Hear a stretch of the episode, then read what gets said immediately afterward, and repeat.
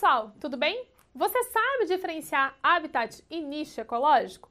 Habitat é o espaço geográfico que uma determinada espécie ocupa. Imagina assim, o seu espaço geográfico é a sua casa. Então a gente pode dizer que o seu habitat é a sua casa. Dá uma olhada aqui nessa imagem. A gente tem uma girafa. O habitat da girafa é a savana. Então, o espaço geográfico que ela ocupa, que essa espécie ocupa, é a savana. Agora, o nicho ecológico, ele é um conceito um pouco mais complexo e que envolve outras coisas.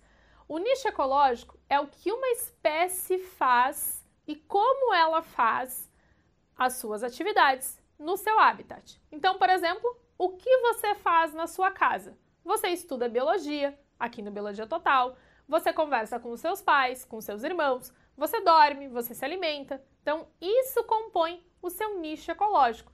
O nicho ecológico da girafa é qual? Ela se alimenta de plantas, ela tem um comportamento herbívoro, ela pode se relacionar com outros organismos de outra espécie que estão ali na savana. Aí a gente pode também falar do estabelecimento de relação de presa e predador e também vai se relacionar com organismos da sua mesma espécie, por exemplo, para reprodução. Então lembre-se, habitat é o espaço geográfico, nicho ecológico é o que ela faz nesse espaço geográfico.